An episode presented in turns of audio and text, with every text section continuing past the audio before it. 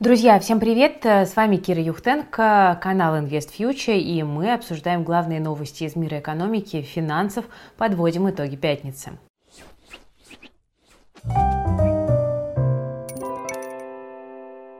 Аналитики Банка России, друзья, тут описали этапы структурной трансформации российской экономики. Э, вышел бюллетень «О чем говорят тренды». Э, он был подготовлен Департаментом исследований и прогнозирования ЦБ. И э, там вот как раз-таки говорится о том, как российская экономика будет адаптироваться к изменившимся условиям. Как бы раскрываются слова Эльвиры Сахибзадовны, которые во многом цитировались. Это очень интересный документ, который, в принципе-то, пытается здраво смотреть на ситуацию, надо сказать. Итак, что пишет ЦБ? Структурная трансформация российской экономики в условиях санкций может проходить через четыре этапа. Первый этап – это адаптация, в рамках которой э, будет происходить поиск альтернативных поставщиков, использование запасов, нарастание проблем из-за нехватки запчастей и сервисного обслуживания. На этом этапе государство должно взять на себя часть финансовых рисков, а мерой поддержки должно стать снижение налогов и дерегулирование. Следующий, второй этап – это первичная подстройка к новым условиям. И вот здесь могут проявиться вторичные негативные эффекты спада. На этом этапе не стоит э, ждать резкого роста производства замещающей продукции. Ремонтные и сервисные предприятия получат здесь импульс к росту, а в части налаживания поставок от альтернативных зарубежных поставщиков возрастет роль челночного малого бизнеса и небольших посреднических внешнеторговых компаний.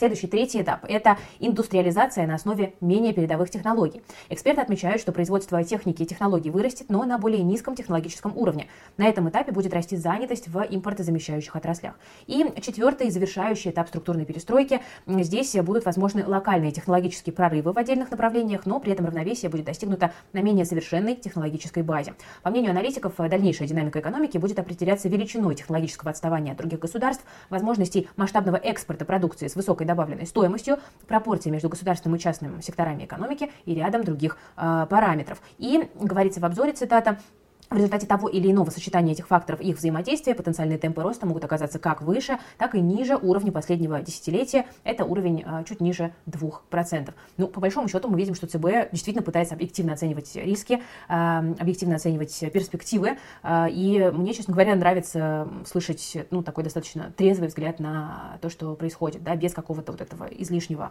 а, ура-оптимизма, потому что для него абсолютно точно там, в ближайшие месяцы поводов нет.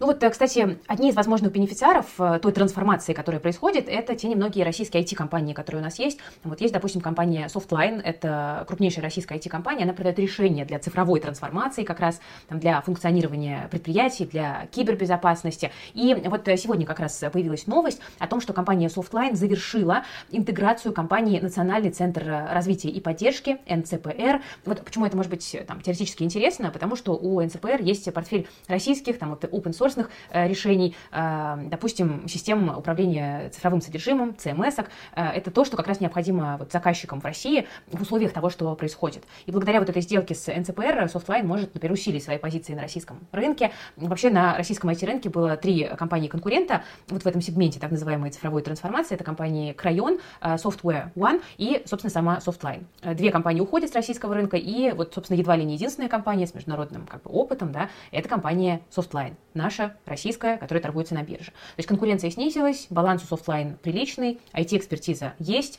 а, портфель вендоров довольно разнообразный, и поэтому, в принципе, у компании есть шансы нарастить э, свое присутствие и свою долю на российском рынке. Еще, кстати, по софтлайну были новости, что а, с 14 по 18 мая она выкупит свои собственные ГДРки с лондонской биржи, потому что ну, там а, бумаги ликвидность потеряли по понятным причинам, и сейчас Softline как бы хочет э, ну, высвободить да, инвесторов, поддержать их, и выкупает свои бумаги по цене 1 доллар за ГДР. Конечно, по сравнению с ценой размещения на IPO, э, это невысокая цена, по которой выкупаются расписки у нерезидентов, но выкуп будет зато выгоден э, действующим инвесторам, которые бумаги продолжат э, держать. И, кстати, вот еще одна была тоже по ним недавно позитивная новость, это то, что Adobe разрешила российским клиентам продлевать лицензии своих продуктов и это можно сделать, ну, как пишет компания в интернет-магазине Softline Store.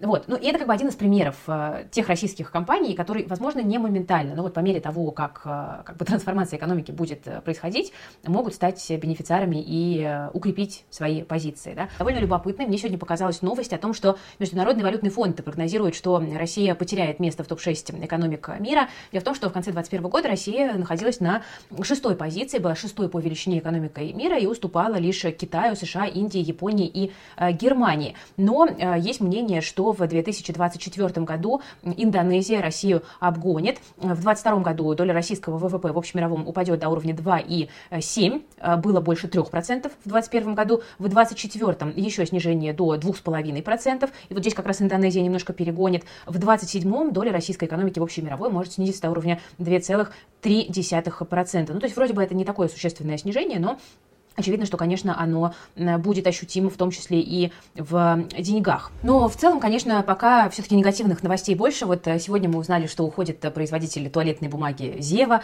например. Ну, в общем, мы продолжаем внимательно очень наблюдать за тем, как перестраивается э, структура российской экономики. Пойдем дальше. Вот Bloomberg тут подсчитал объем замороженных в Евросоюзе российских активов. В общей сложности страны ЕС э, заморозили российские активы на 39 миллиардов долларов. Лидером по заморозке стала Франция, потом Бельгия Италия и Ирландия. Германия, вот крупнейшая экономика Евросоюза, заморозила российские активы на 342 миллиона долларов. Это, кстати, было еще до того, как Берлин конфисковал суперяхту а, Дилбар, которая, по утверждениям некоторых а, СМИ, могла принадлежать а, родственникам Алишера Усманова и оценивается в диапазоне 600-750 миллионов долларов. Это, конечно, очень интересная история, потому что кто-то же эти яхты должен содержать, и это тоже, между прочим, стоит немалых денег. Вот еще про заморозки стало распространяться распространяться активно письмо, которое брокер Сакса Банк прислал своим российским клиентам, письмо на английском языке, но э, там говорится о том, что а, семейство бирж NASDAQ, э, вероятнее всего, в ближайшее время приостановит работу с клиентами из России, то есть с резидентами